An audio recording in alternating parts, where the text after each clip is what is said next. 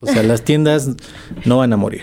Creo que también tiene que ver con nosotros mismos y no como consumidores, sino como personas. Y sobre todo en este momento estamos ávidos de experiencias. Amazing Retail es el espacio creado por Getting, la plataforma líder en Retail Analytics en México y Latinoamérica. Si quieres posicionarte por encima de tu competencia, toma decisiones estratégicas con los benchmarks personalizados que ofrece Getting. Monitoreamos más de 4.000 puntos de venta en México y Latinoamérica en diversos sectores de retail. Abre tu siguiente sucursal en las zonas en que ya frecuentan tus clientes potenciales. Para más información, contáctanos y escríbenos a contacto.getting.mx. No desperdicies el poder que tienen los datos de tus tiendas y aprovechalos a tu favor. Bienvenidos a Amazing Retail. Yo soy Francisco. Y yo, Anabel. Hoy nos acompaña un experto que trae información súper interesante que nos va a platicar sobre una marca muy conocida y de todo lo que hace. Antes de comenzar, no se olviden escucharnos en su plataforma de streaming preferida y compartir el episodio en redes sociales. Recuerden también dejarnos todos sus comentarios en Apple Podcast y también en Spotify. Escuchemos la semblanza de nuestro invitado y regresamos. Hoy en Amazing Retail Podcast presentamos a Carlos Guadarrama. Él es gerente de marketing y e-commerce en Oggy Jeans, con más de 10 años de experiencia en la categoría ropa y calzado especializado en marketing, análisis e investigación y recientemente especialista en estrategias de marketing y comercio electrónico. Ha desarrollado su carrera en el sector de retail en la categoría de moda, especialmente en el mundo de la mezclilla, en una de las principales marcas en México. También ha participado en diversos proyectos paralelos como consultor de marketing y comunicación, e-commerce y construcción de marcas. Démosle la bienvenida a Carlos a Amazing Retail Podcast. Pues Carlos, bienvenido y muchas gracias por aceptar esta invitación. Nos da mucho gusto tenerte acá. Eres alguien pues cercano a nosotros ya desde hace muchos años y pues estamos muy contentos de todo lo que nos vas a poder platicar y todo lo que vas a poder compartir. Y tu experiencia, ¿no? Gracias, gracias. Y si quieres para empezar, ¿por qué nos platicas un poquito de lo que tú haces día a día en Nogi Jeans? Ok, bueno, pues antes que nada, igual, muchísimas gracias por la invitación. Yo, yo encantado. Eh, los conozco y conozco lo que hacen, entonces los temas que vamos a platicar hoy, más que nada me, aparte de ser mi chamba, me apasionan, entonces yo gustoso de platicar con, con ustedes, ¿no? Eh, bueno, les platico un poco lo, lo, lo que hago. Eh, en realidad, y es la parte que nunca nadie me cree. Voy a, voy a cumplir 15 años en, en, en Oggy Jeans. Eh, Jeans es una marca de más de 30 años en el mercado, entonces llevar 15 años ahí bastante, pues se ve bastante impresionante, eh, pero para mí ha sido como muy, muy sencillo vivir esos 15 años. Me ha tocado aprender muchísimo. Eh, de hecho, me ha tocado aprender y que mis maestros sean incluso directamente los dueños, ¿no? Entonces, eh, he aprendido no solo de la marca, sino también del negocio. Y dentro de mi carrera, pues he ido evolucionando año con año. Digamos que cada año ha sido completamente diferente al año anterior. Entonces eso es lo que me mantiene eh, pues contento y, emocionado y comprometido con todo lo que, con lo que hago, ¿no? Este, yo comencé en el área de producto. Eh, y me volví, digamos, un experto en ese sentido, en conocer el producto y todo lo que conlleva. Eh, y después, obviamente, pues usted iba a buscar, indagar más y conocer qué hacen las demás marcas, y no solo en México, sino en otros países. Y bueno, eso me llevó al branding. Y creo que en su momento, y un tanto por mi edad, el marketing me fue, me fue jalando, ¿no? Entonces, eh, hace aproximadamente 6, 7 años, este, ya empecé ya más concretamente en la parte de marketing, un poquito más hacia la parte de marketing digital y dos años después ya estaba haciendo marketing como global, ¿no? Entonces, este, y lo último, recientemente este año, eh, me volví ya como completamente especialista en la parte de e-commerce también, ¿no? Entonces empieza como a fusionar como como todo, entonces, más que nada como aprovechar todo este conocimiento generado, ¿no? Eh, creo que eso es lo importante, la experiencia es compartirla y hacer algo con ella. Entonces, eh, creo que ese es el camino que me ha llevado hoy en día a ser el gerente de marketing e e-commerce. Eh, y bueno, pues dentro del día veo muchas cosas distintas, pero bueno, al final todo, tiene que ver con, con marketing, desde la estrategia de marca, o sea, nos toca desde este lado hacer como este análisis del mercado, que es lo que nos encanta, este Anabel, este análisis de entender cómo, cómo pues, todo lo que está sucediendo, cómo se está comportando eh, los consumidores o usuarios, como decimos hoy en día, eh, y ver qué están haciendo, cómo están respondiendo las diferentes marcas para saber quién lo está capitalizando mejor, ¿no? Entonces, desde esa parte de investigar, de analizar, de, de generar insights y después volverlo en una propuesta de una estrategia de marca, o sea, como marca, qué espacios podemos aprovechar, dónde sí nos podemos meter, a qué sí le podemos entrar y a qué no le podemos entrar, ¿no? Eh, de repente vemos como tendencias muy marcadas, inteligencia artificial, sustentabilidad, transformación digital, pero de repente pocas marcas se preguntan, ¿estoy yo listo para eso? ¿Es, es mi momento? Entonces, eh, de este lado a mí me toca como justamente de brindarles scope a, la marca y saber hacia dónde nos podemos mover, ¿no? Ya después, obviamente, acordamos como, como marca hacia dónde queremos ir y pues vamos trabajando ya a implementar exactamente, ¿no? Entonces, de ahí pues entran muchas otras este, actividades, ¿no? Como la parte de, desde el branding, la imagen, que pues, obviamente es cómo quieres que se vea tu marca, ¿no? Al, alrededor de, de, los consumidores. Eh, la parte de punto de venta, que es también la que más coincidimos ahorita, que bueno, después va a evolucionar justamente a lo último que les decía, que es el e-commerce, pero bueno, punto de venta que para mí sigue siendo súper relevante eh, o lo más relevante dentro de todo este, este proceso. Eh, y pues no, no dejas de, sorprenderte de todo lo que sucede en tan poco tiempo y creo que después de la pandemia todo esto se va acelerando, ¿no? Entonces, eh, y después la parte de marketing digital que a mí me, es lo que más me ha apasionado, yo creo que en mi carrera en mucho tiempo. O sea, todavía lo hago, pero con un poquito menos de frecuencia porque estoy especializado ya como en temas más globales. Pero pues, el marketing digital es cómo aprovechar este punto de contacto que son los medios digitales y que no es nada más vender en e-commerce, sino es un punto de contacto que tiene un alcance tremendo para influir en, los usuarios y en los consumidores, brindar toda la información y el alcance que tiene es eh, tremendo, ¿no? Entonces es una herramienta muy poderosa que no sirve nada más solo para digital, sino para todo. Sí, incluso para que la gente que llega a la tienda llegue convencida de lo que ya va a comprar. Exactamente, y eso lo ya la convenciste allá. claro, eh, eso lo vamos a ver este más adelante en la plática, yo me imagino, eh, cómo eso ha generado comportamientos en el consumidor que influyen en sus hábitos de, compra, ¿no? Entonces, eh, y por último, el e-commerce, que pues, obviamente para nosotros es, es algo relativamente nuevo, pues estás acostumbrado a 30 años ser, a ser punto de venta siempre y de repente, pues, el boom del e-commerce, ¿no? Entonces, nos pasó como a todos, eh, descubrimos eh, su potencial en la pandemia. Afortunadamente en nuestro caso ya estábamos preparados porque habíamos empezado e-commerce desde el 2016, 2017. Entonces ya traíamos un camino, no nos agarraron así con, con los dedos en la puerta. Exactamente, entonces creo que a nosotros fuimos de los pocos que nos tocó capitalizar, ¿no? Entonces, y después de ahí se generó mucho conocimiento y empezamos como a ampliar el alcance del e-commerce y se volvió una estrategia muchísimo más robusta, ¿no? Entonces... ¿Y cómo eh, ves esa estrategia? O sea, Sé que empezaste en 2019, ya tenías algo, viste cómo evolucionó brutalmente debido de la pandemia y ahorita cómo lo ves tú. Pues mira, eh, lo veo muy fuerte, lo veo muy fuerte. De hecho, eh, no somos todavía el mercado más fuerte, hablando de e-commerce. Los, los más fuertes son este, hablando de, de, este lado del charco, eh, Sudamérica. Pero bueno, no, no veo que estemos lejos. Eh, creo que es un tema tanto de adopción digital de por parte de los usuarios, o sea, también toma en cuenta la penetración y los tamaños de los mercados entre las diferentes regiones.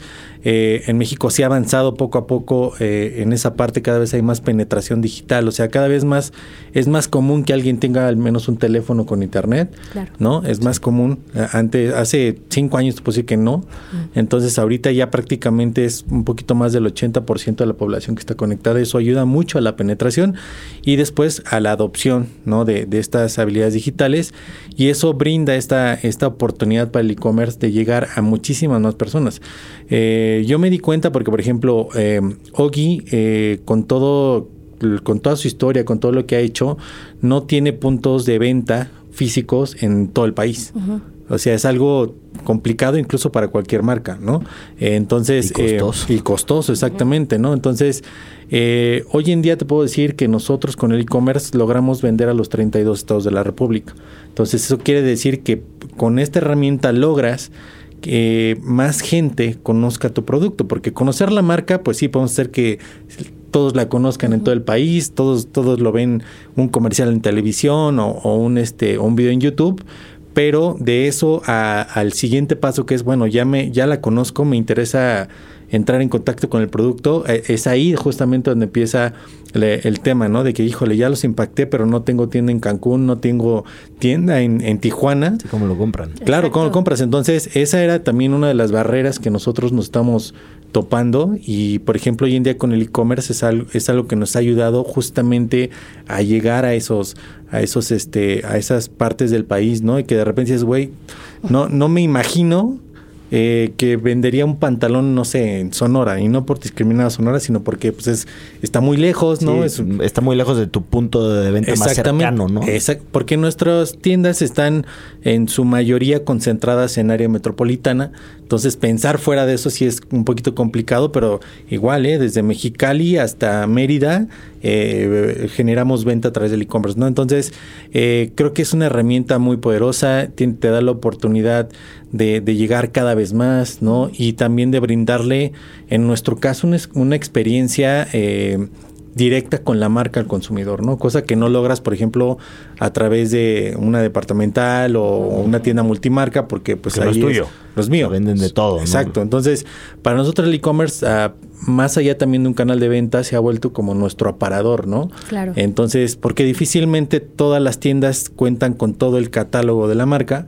Algunos compran una parte, algunos tienen otra parte, pero en e-commerce puedes encontrar prácticamente el 100%. Entonces, sí nos pasa que de repente la- la- los usuarios o los consumidores dicen, no sabía que tenían, no sé, shorts o faldas, ¿no? O, o chamarras, ¿no? Pensaban que, que solo era pantalón, ¿no? Entonces, eso también ayuda mucho, eh, más allá de la parte comercial, a mejorar también la percepción sobre, sobre la marca, ¿no? Claro, está maravilloso. Y, y creo que estás llegando a un punto muy interesante en donde también, o sea, ya nos mencionaste que en, en estados donde no tienen presencia, pues ya te dio presencia, ¿no? Pero también, ¿qué pasa, por ejemplo, o qué, qué has visto que ha pasado aquí en el área metropolitana de México, en la ciudad, con el tema de omnicanalidad? O sea, ¿cómo ha ayudado este, esta estrategia digital, este e-commerce, también a las tiendas de alguna manera? Porque seguro también, no solo la canibalización, me refiero a un tema de omnicanalidad. O sea, también ya empezaron a ver ese tema con los lugares donde tienen puntos físicos. Eh, sí, pero mira, a ver, yo, esta parte va a estar interesante. Bien, eso es el chiste. Eh, hace justamente en la pandemia eh, me tocó entrar como todos a muchos webinars y escuchar pláticas y todos decían la omnicanalidad es el futuro y bla bla bla y todos tienen que subirse a la omnicanalidad, ¿sabes? Así como que, uy, güey, no tengo nada, ¿no? ¿Qué hago, ¿y no? qué es la omnicanalidad? Sí, nadie Dígame sabía, qué es, ¿no? exactamente, nadie sabía, nadie sabía qué, qué era eso. Eh, yo lo platicaba con, con un este con un amigo que, que, que se dedica justamente a la merca y le preguntaba su postura acerca de la omnicanalidad o qué teníamos que hacer para llegar ahí. Y me dice, ¿sabes qué? Todos están vueltos locos para saber cómo volverse omnicanales. Y al final la omnicanalidad es algo a lo que se va a llegar sí o sí, aunque tú no quieras. Y ahorita voy a poner un ejemplo, ¿no? Pero ese, la omnicanalidad tiene más que ver con lo que nosotros ofrecemos como marcas y lo que realmente tiene que ver con el usuario o el consumidor se llama multicanalidad, que eso es donde primeramente siento que en este momento en su mayoría estamos todas las marcas. ¿Qué quiere decir la multicanalidad? Hoy el día, eh, con todas las opciones que hay, ¿no? Pues tenemos desde Amazon, Mercado Libre, tenemos este Liverpool, ¿no? Tenemos este la tienda de la marca, eh, la tienda web me refiero, eh, o tiendas de centro comercial, o sea, hay muchas opciones hoy en día Para comprar. para comprar un mismo producto. Ujú. ¿Sí me explicó? Y lo que hoy está haciendo el usuario es simplemente eh, elegir qué canal le conviene más para comprar, ¿no? En la pandemia se vio muy, muy acentuado el tema de lo digital, pues porque todo está cerrado, Sí. ¿no? Entonces, y por eso también todos pensan que era el futuro, ¿no? Pero bueno, más bien era el presente Exacto. y Sí. de eso íbamos a aprender algo y, ¿sabes? Y. Entonces, lo mismo pasa eh, con este tema de, de la multicanalidad, eh, a raíz de la pandemia, por el mismo tema eh, económico, la gente se dio, empezó a generar como este comportamiento de tener que buscarle más, ¿no? Buscar más precio. A ver, esto, y empiezo a comparar, y no sé si a ustedes les pasó, pero a mí me pasó. Empecé a ver, oye, realmente este shampoo es el, el el que más me conviene y empiezas a ver desde los precios hasta leer lo de atrás, que a lo mejor no entiendes nada, pero bueno, ya lo ves, ¿no? Pero dices, me estoy informando, ¿no? Tú crees que estás haciendo un benchmark acá bien pro, pero en realidad este pues ya tienes ahí casi todo todo en las manos, ¿no? Entonces, eh, eso es lo que generó que, que este comportamiento en los usuarios decir, ahora voy a voy a ser más cauteloso en dónde voy a comprar. Y entonces se empieza a dar cuenta que a lo mejor los outlets que pensamos que son precio, precio, precio, eh, a veces no, no, no precisamente, ¿no? Pero eso lo descubrimos ya que empezamos a comparar en diferentes canales, ¿no? Entonces, eh, eso es donde donde yo siento que hoy en día están, estamos este, tanto como marcas como, como consumidores en su mayoría, en la multicanalidad, en buscar más canales donde hacer nuestras compras, ¿no? Porque dices, mira, este, esta parte de la despensa está más barata en Walmart y esta otra parte está más barata en Chedraui, ¿no? Pues esto lo va a comprar acá y esto lo va a comprar acá y esto que me faltó, que es muy específico, lo va a comprar en Amazon, ¿no? Entonces te das cuenta cómo ahora lo, eh, te vuelves multicanal, ¿no? Entonces eso es un comportamiento que no solamente se dio aquí en México, se dio en prácticamente todo el mundo y se vio más acentuado sobre todo en América o Latinoamérica por el tema de la inflación, ¿no? Esto, estos datos que yo les que, les comento, bueno, esta experiencia más bien viene de los datos que yo vi a, través de casas de investigación, este, como Cantar, que justamente pues hoy sí te van a presentar todo el dato para que veas, este, ahora cómo, cómo cambió esta parte de la multicanalidad, ¿no? Entonces, eh, ¿qué pasa ahora que con las marcas que entendieron eso perfectamente? Dicen, ah, ya vi que ya no te gusta este venir al súper, ¿no? Y no quiero perderte. Entonces ahora te voy a ofrecer una experiencia igual o mejor que la del súper, pero en línea, ¿no? Y hay uno que dice, ¿sabes qué? Pues ya vi que no les da un poco de miedo comprar en línea o que les gusta la avidez de venir al súper, creamos pick-up, ¿no? Entonces, ellos mismos, los que lo entendieron perfectamente el comportamiento, el comportamiento de sus propios consumidores, empiezan a generar estas estrategias omnicanales. Obviamente tiene que ver también con la capacidad de cada marca, ¿va? Tenemos desde marcas como justamente los super, que tienen oportunidad de hacer una estrategia omnicanal muy fácil, hasta hay negocios que nacieron digitales cómo ofrece omnicanalidad, ¿no? Entonces, ahí entra la otra parte que es donde te digo que nos va a llevar a, que es donde empiezan las alianzas. ¿Me explico? Entonces, hoy en día, por ejemplo, Ogi ofrece omnicanalidad desde con distribuidores, tiendas a pie de calle, marketplaces, página web, o sea, estamos ofreciendo la, la, experiencia de Ogi a través de canales diferentes, ¿no? No a través de, de una omnicanalidad integrada solamente por, por la marca, sino a través de, de pues socios, de terceros, de terceros, exactamente. Entonces, sí, y no es eso que eso diga, hoy nos llevamos cinco años diseñando eso, no, pues, eso es a donde nos llevó ahorita todo ese comportamiento. La situación. Claro. Y ahora viene la siguiente parte. O sea, ya aprendiste cómo, cómo, cómo el mismo contexto te orilló a eso, pues entonces perfeccionalo y mejóralo para ti, ¿no? Porque obviamente tercerizar y hablando ya en temas de marketing y comercial, pues empezamos a explorar otros temas escabrosos que es la rentabilidad, ¿no? Entonces, ¿qué tan bueno me, me conviene tener aquí, aquí y acá? Entonces, eh, ahí es justamente donde vamos a empezar a trabajar justamente más duro en ir eficientando justamente esta, esta omnicanalidad, ¿no? Oye, Carlos, y ahorita platicando un poco Platícanos como algún hack o algo para seguir innovando, sobre todo en una marca como la tuya donde lleva años, ¿no? O sea, ya ahorita nos platicaste ya lo que vivimos, lo que aprendimos y hacia dónde crees que va, o sea, ¿qué puede ser la innovación que deberíamos buscar?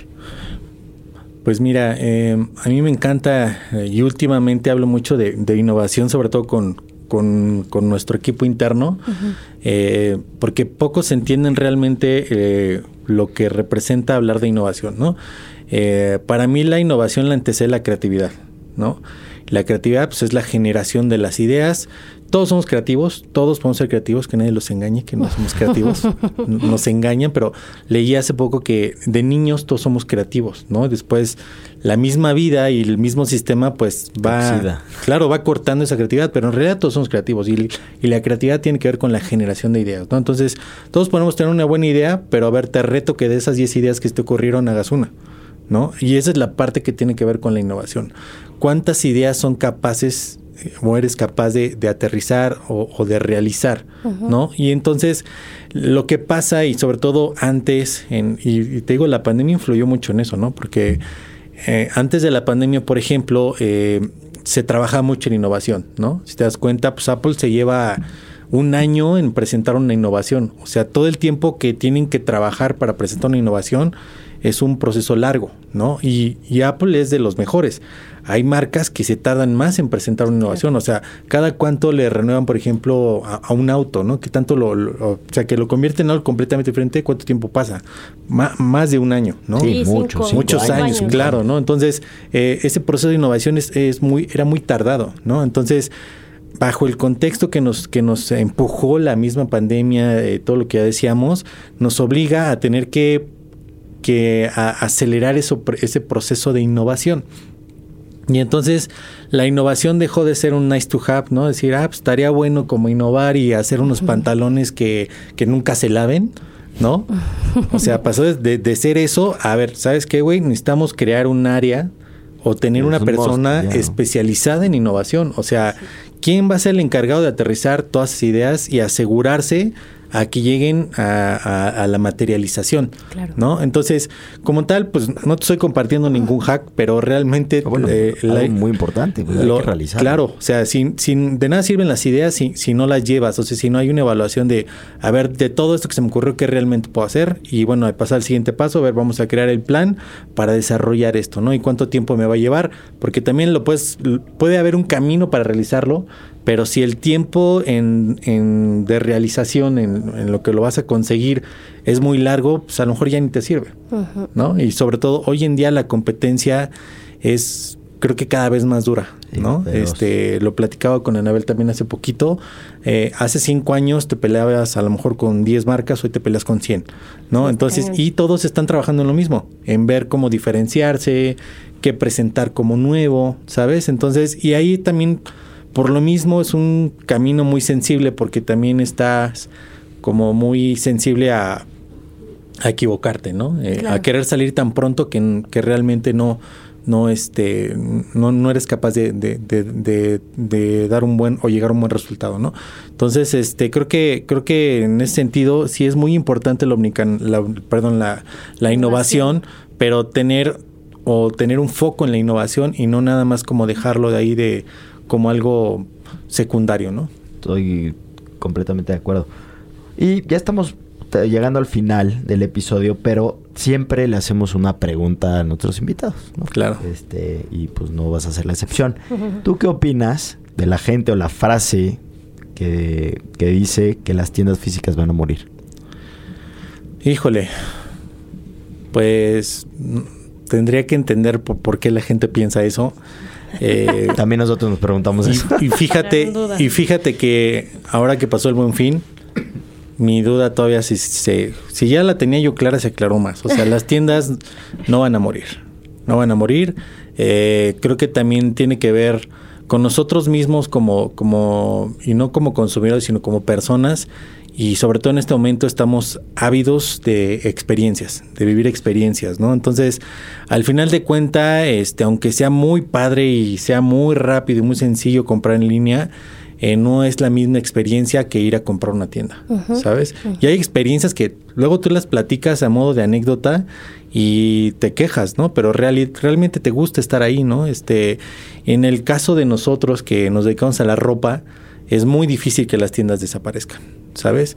Este, y sobre todo, por ejemplo, nos pasa de vendes como loco, ¿no? En, en buen fin, en, línea, y después vienen todas las devoluciones. ¿Y por qué son esas devoluciones? Porque no me quedó. Claro, es diferente. Porque no me quedó, pero no le quedó no porque el producto esté mal, ¿eh? sino porque, a lo mejor, claro, escogió mal la talla o no conoce todas las características del producto o no pudo como, por ejemplo, si a ti te importa mucho como la textura o la sensación de una prenda, si no es lo que tú esperabas, pues la vas a regresar, ¿no? Y al final, eh, hasta cierto punto puedes como acortar eh, toda, toda esa, esa parte con herramientas digitales, pero no al 100%. O sea, nunca se puede igualar este, hemos visto probadores virtuales y lo que tú quieras, eh, llenado de información, las descripciones, pero no es suficiente para que la gente le quede 100% claro qué es el producto que quiere, ¿no? Entonces, eso lo resuelves en una patada en un probador, en, en el, en, la tienda, claro, ¿no? Y aparte, este, por ejemplo, en nuestro caso que te decía que que tenemos nuestro catálogo o el 100% de nuestro catálogo en línea, también quiero ver cuántas personas se dedican a ver todo el catálogo. Claro, imposible. Es imposible, ¿no? O sea, utilizamos herramientas obviamente en base a tu interés, te muestro otras cosas y todo eso, pero muy difícilmente te metes a ver todo el catálogo, ¿no? O te lleva, no sé, un mes meterte varias veces a la página hasta que viste todo. Y es muy difícil. Y pues en la tienda, pues en un ratito la recorres toda, viste todo lo que tiene, ya escogiste varias cosas, te probaste y elegiste y se acabó. Entonces, yo no creo que las tiendas vayan a, desaparecer simplemente por la experiencia que, que ofrecen que no puede ofrecer, por ejemplo, eh, los canales digitales. Ahí lo vemos, por ejemplo, Amazon, que tuvo la necesidad también de explorar la parte física, ¿no? Porque... Bueno, y cantidad de, marcas. Que claro, muchísimas. de colchones, de lentes, o sea, varias marcas que nacen digital y necesitan y terminan siendo lo, que no lo que no querían exactamente. Entonces este sí dudo que que eso vaya a suceder, pero bueno, creo que lo importante es este irnos adaptando, o sea, no, no pensar que el 100% es las tiendas o que el 100% es el e-commerce, sino también dependiendo la marca y su contexto, entender cuál es el balance correcto para hacer una buena oferta de producto. Súper bien. Carlos, y ya para finalizar, eh, no sé si te gustaría dar algún consejo a las tiendas de moda mexicana para que te, puedan tener una buena estrategia de marketing, algo que te gustaría como recomendarles?